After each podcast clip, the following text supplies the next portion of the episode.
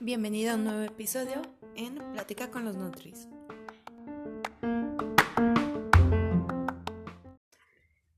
En el primer episodio de Plática con los Nutris hablaremos sobre cómo nos vimos afectados por la pandemia tanto en nuestra alimentación, actividad física y en nuestras emociones.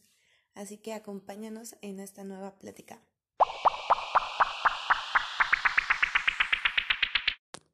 Nosotros como estudiantes de la licenciatura en nutrición tenemos conocimientos previos a lo que es la alimentación, la actividad física y cómo éstas pueden llegar a afectar las emociones.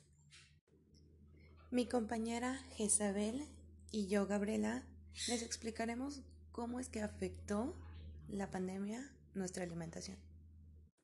Samantha y Cristian les explicarán lo que es la actividad física y Daniel y Luatani les explicarán la sección de los cambios emocionales.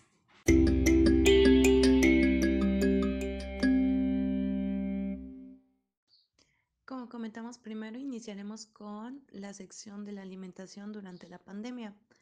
Me presento, mi nombre es Gabriela Mendiola Barrios, tengo 22 años de edad y estoy estudiando la licenciatura de nutrición en la Facultad Autónoma de Morelos. Como estudiantes, sabemos que la modalidad virtual es muy difícil para nosotros que siempre hemos tenido clases presenciales. Uno de los retos que sufrí a lo largo de esta pandemia que hemos sufrido es el prestarle atención a lo que son las clases. En lo personal, mi método como para ponerle atención a las clases era estar comiendo algún snack ya que si no estaba comiendo o algo, me daba mucho sueño y pereza estar en las clases, aunque estuviera en mi casa. Entonces lo principal que hacía era comer alguna chuchería. Pero pues esto no es bueno, ¿no? Porque mis chucherías normalmente eran ricas en carbohidratos o en lípidos. No era como que estuviera comiendo una fruta picada con limón y chile una barrita de granola, una barrita de avena. No era nada de eso, sino eran como que más dulces, em, chocolates, papas.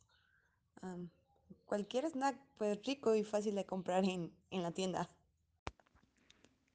Mi nombre es Ingrid Jezabel Hernández Hernández, igual estudiante en la Universidad Autónoma del Estado de Morelos en la Facultad de Nutrición.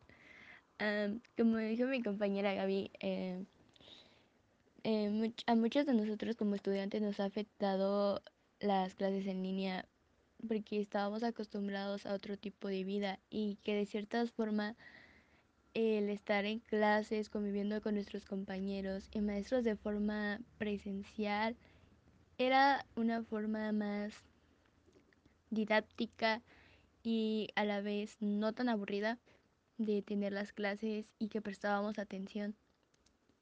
Pero estando en casa, muchos tuvimos como esa mm, ese cambio lo sentimos muy muy pesado y pues el estar todo el día enfrente de una, computadora pues es cansado tanto para la vista postura corporal y que incluso estando en nuestra en nuestras casas muchos ni siquiera comimos aún así a nuestras horas o sea esperamos como que un espacio que tuviéramos, aunque sea ahí pequeño, o comíamos enfrente de, la, de nuestras clases, porque pues si no sentíamos que nos íbamos a dormir, tomando ya sea un snap, que muchas veces no fue del todo saludable. ¿Por qué? Porque es más fácil, precisamente por el horario de clase, solo ir y comprar o agarrar, no sé, un paquete de galletas, a una ensalada o fruta con yogur. Esto, pues, como bien lo sabemos, repercute mucho en nuestra, en nuestra salud y tiene riesgo de complicaciones. Sabemos que durante la pandemia aumentaron las tasas de obesidad y sobrepeso por lo mismo y por la falta sobre todo de actividad física. En este tiempo de la pandemia vimos que muchos de nuestros familiares conocidos incrementaron de peso por lo mismo, de que hicieron home office, em, clases en línea, no tuvieron tiempo a, a prepararse alimentos adecuados. Solamente fuera como snacks o comida rápida lo que llevaban. También con los niños pequeños era de que en muchas familias los alimentaban con hamburguesas, pizza, etcétera, etcétera, etcétera. Por eso es muy importante que llevemos todos los tipos de alimentos en nuestra dieta. Debe de ser rica, variada y equilibrada para que nos aporte todos los nutrientes necesarios a nuestro cuerpo. Muchas veces pensamos que no nos ocasiona nada si comemos algún alimento de más o de menos, pero no nos damos cuenta en el daño que estamos causando en nuestro organismo. No estamos dando los nutrientes esenciales que necesitamos. O incluso no estamos aportando la energía necesaria o estamos aportando energía de más. Pasa mucho con los, los, los estudiantes o los trabajadores en, en este tiempo de pandemia. Eh, estamos sentados tras la computadora o el teléfono móvil lo que es una jornada laboral, ocho horas, lo que son las jornadas este, escolares, que son igual de, siete, de seis a ocho horas, frente a una computadora sin hacer alguna actividad física. Estamos sentados y solamente estamos consumiendo alimentos ricos en carbohidratos, en lípidos, en azúcares, y no estamos aprovechando esa energía como tal. Sí gastamos energía al pensar, al mover las manos, los dedos, al escribir, pero si estamos consumiendo alimentos que nos proporcionen una gran ingesta calórica y no los aprovechamos, nos estamos ocasionando que incrementemos de peso, incrementemos este, los triglicéridos, el colesterol, el azúcar en sangre, todo eso perjudicándonos lo que es nuestra salud, que es lo primordial que debería ser la alimentación. No perjudicarnos, sino tener un mejor estilo de vida, eh, tener los nutrientes necesarios y los requerimientos. A lo largo de este podcast veremos cómo es que interfiere tanto la alimentación, la actividad física y lo emocional entre cada una de ellas. Ahorita pasaremos con nuestros compañeros Cristian y Sam para que les platican más sobre lo que sobre cómo se ve afectada la actividad física. Vamos con ellos.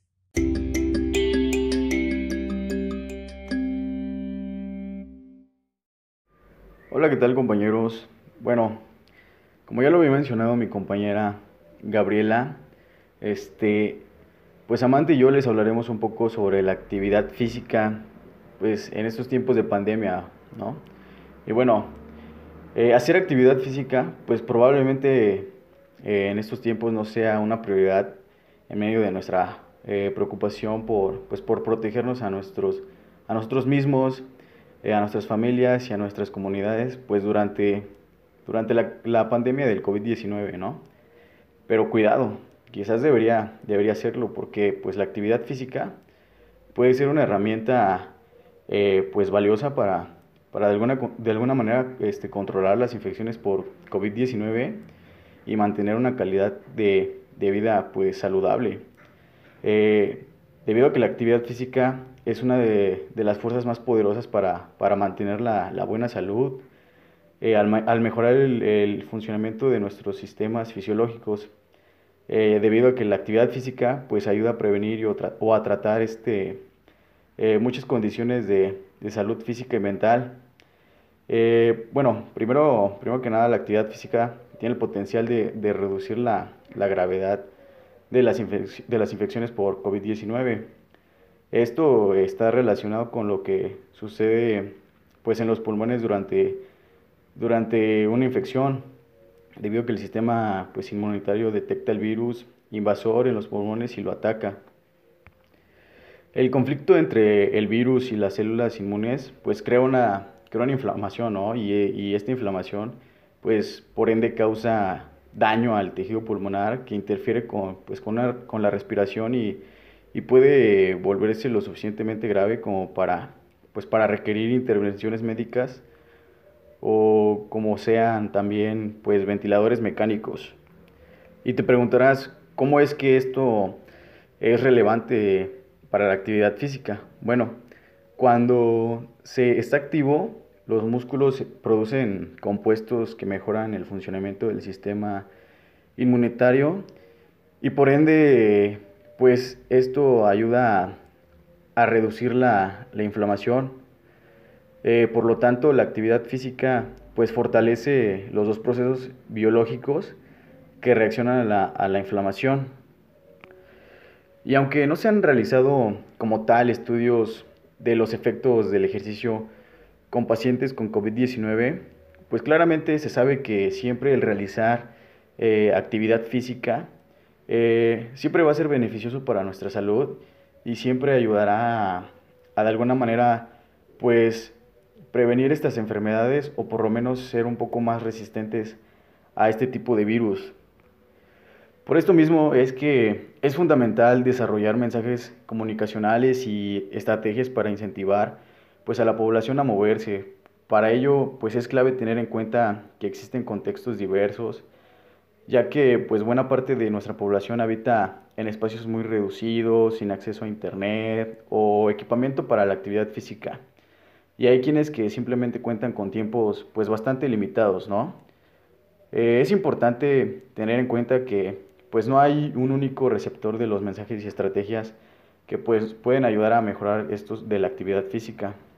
Eh, los receptores pues pueden ser variados, ¿no? Ya sea en edad, género, intereses, disponibilidad de recursos y en condición de, confinamiento. Y bueno, eh, a continuación mi compañera Samantha les hablará un poco más sobre, sobre este tema y les dará algunos, algunos consejos para, pues, para mejorar este, la actividad física. Un dato curioso, durante esta cuarentena la rutina de todos se está viendo afectada, lo que ocasiona que muchas personas estén reportando comer en mayor cantidad y frecuencia, así como experimentar sentimientos de miedo, tristeza y ansiedad. Asimismo, estás buscando formas de ejercitarte en casa. Ante el cierre de los gimnasios, es importante que tomes las riendas de tu vida y te mantengas sano en esta época. Las recomendaciones de movimiento para mantenerte sano y evitar ganancia de peso llevan a tres ejes. Disminuir las conductas sedentarias, incrementar la actividad física, hacer ejercicio. Algunos tipos de ejercicio que puedes hacer en casa puede ser saltar la cuerda, sentadillas, abdominales, zancadas, tipo de respiraciones que esto te ayudará a mejorar la calidad de vida es importante que te mantengas activo a lo largo del día y que incorpores una sección de ejercicio estructurada durante tu día, ya que esto te ayudará a reducir problemas metabólicos como la resistencia a la insulina, diabetes, hipertensión, problemas de colesterol y triglicéridos. Te compartiremos algunos tips para hacer ejercicio en casa. Número 1. Horarios fijos. Este es uno de los principales consejos, es decir, mantener una rutina durante la cuarentena es una de las principales sugerencias para mantenerte saludable físicamente y mentalmente. Es decir, aquí hay que establecer horarios para cada actividad, incluido el ejercicio. Esto te ayudará a mantenerte motivado y hacer que se convierta en un hábito que tú conserves. Número 2. La compañía siempre ayuda. Sí, es cierto que estamos en casa y que quizá vivamos solos o no compartamos esta actividad con otros integrantes de tu familia, como tu mamá, tu papá, tus hermanos, tíos, etc. Sin embargo, la tecnología te puede ayudar a realizar esta actividad en grupo a través de videollamadas.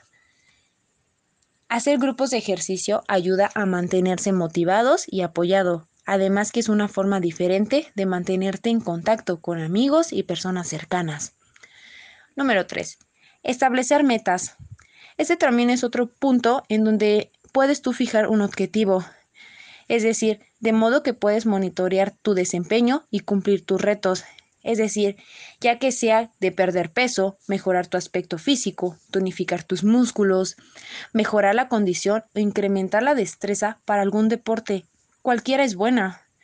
Verás que fijar este objetivo y lograrlo te dará la satisfacción necesaria para levantarte cada día y dar lo mejor de ti. Número 4. Sana alimentación.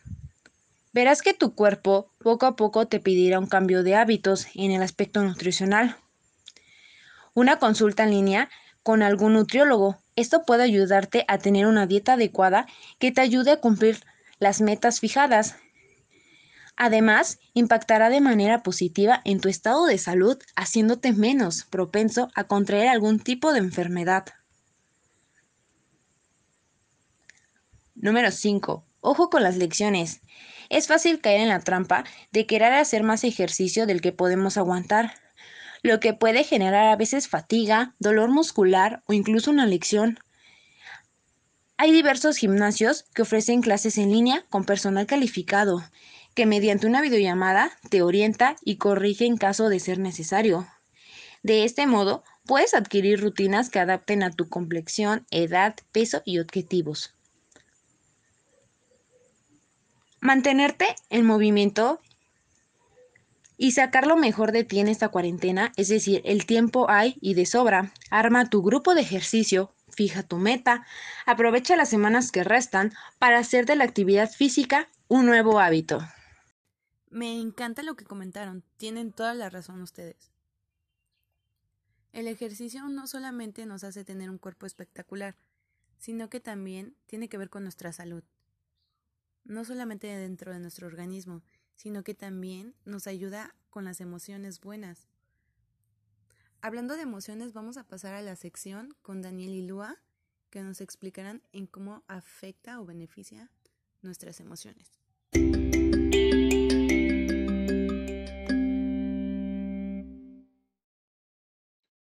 Hola, ¿cómo están? Espero que se encuentren muy bien. Hoy yo y mi compañera Lua les hablaremos del cómo afecta la pandemia nuestras emociones. Bueno, la pandemia por el coronavirus ha generado cambios súbitos e importantes en nuestro comportamiento. Los recursos para enfrentar estos cambios definen y condicionan nuestras respuestas emocionales y afectivas ante esta crisis. Y en estos, los grupos más vulnerables son los, son los adolescentes, ya que la adolescencia es un periodo generalmente difícil, pues las necesidades sociales de aceptación se hipertrofian. Además, el cuerpo experimenta cambios muy notables y el individuo se cuestiona el papel que ocupa en la sociedad.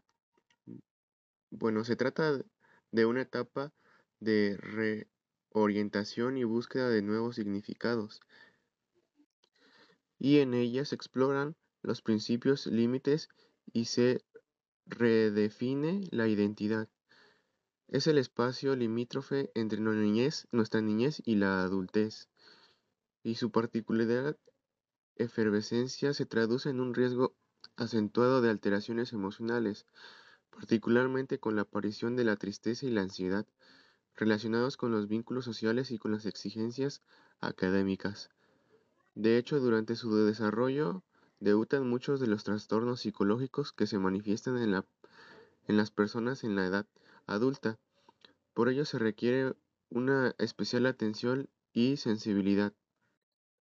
Y bueno, la confluencia de esta etapa vital con la crisis sanitaria provocada por el coronavirus implican resultados inciertos que preocupan tanto a familias como a la comunidad científica.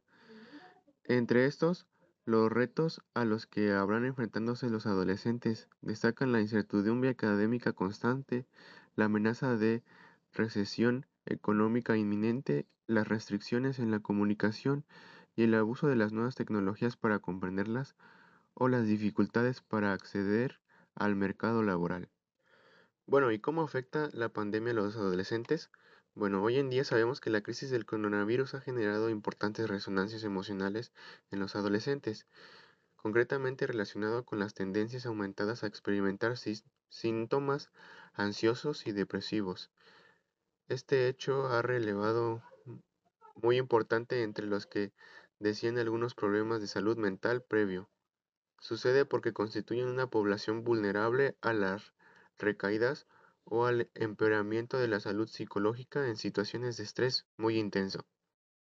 Son muchos los jóvenes que están refiriendo sensaciones de ansiedad difusas pero sugerentes de una hiperactivación de su sistema nervioso simpático, tales como la inquietud y problemas para dormir con la alteración específica de los ciclos naturales del sueño. Asimismo, los ataques de pánico entendidos como episodios agudos de intensa activación fisiológica, también han acentuado su prevalencia. Todo ello influye con una visión negativa del futuro y con la percepción de tener nuestros ojos una situación incontrolable. Estas dos variables predicen intensamente los trastornos del estado de ánimo como la depresión. Muchas gracias Dani por esta información que nos acabas de comentar. Y bueno, como dice mi compañero, el estrés por coronavirus debido a la crisis sanitaria se está extendiendo largamente en el tiempo. Existen indicios de un aumento de respuesta fisiológica de agotamiento.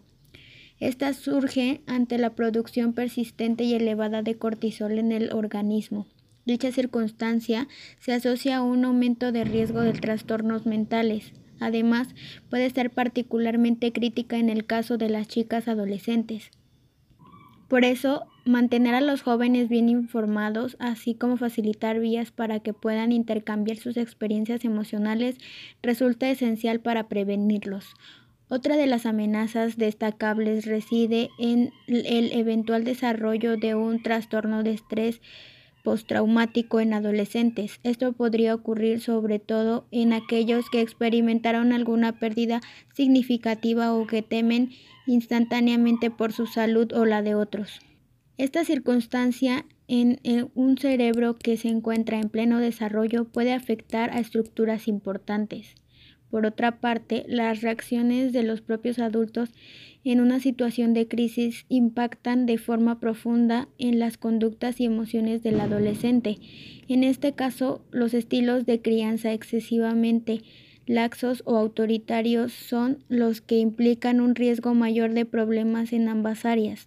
Es esencial destacar que el malestar emocional del adolescente se suele asociar al distanciamiento de, de sus amistades, por lo que puede ocurrir un abuso de las nuevas tecnologías. En este sentido, debe regularse de forma cabal el tiempo que se destine a estas. Es importante porque su uso excesivo se asocia a una mayor prevalencia de trastornos clínicamente relevantes, así como a una mayor inactividad y a un patrón alterado de sueño. Hay que recordar que el insomnio y el sedentarismo son también problemas graves. Estos deben ser atendidos y prevenidos por su estrecha asociación con el deterioro físico y afectivo a medio y largo plazo. El hablar de las emociones no son cosas fáciles. Lo hemos demostrado en esta pandemia que en nuestra casa por lo menos un familiar tuvo algún momento de estrés de depresión o de ansiedad. Podemos observar que las tres cosas están unidas, alimentación, actividad física y emociones. Muchas personas por estrés, ansiedad o depresión dejan de comer, dejan de realizar actividades físicas o incluso comen más alimentos porque sienten una satisfacción en ellos. De ahí la importancia de los alimentos que consumimos. Está bien el consumir una galleta, un pedazo de pastel, unos chetos, unas papas, un dulce, de vez en cuando, pero todo en exceso es malo. Todo esto nos está perjudicando en nuestra salud, tanto como en nuestro estado de ánimo. Va de la mano el realizar una actividad física. La actividad física nos brinda grandes cosas. Nos brinda una mejor estabilidad emocional, como también un mejor físico e incluso nos hace pasar el tiempo o matar tiempos muertos. Nos hace conocer a más personas, entre otras cosas.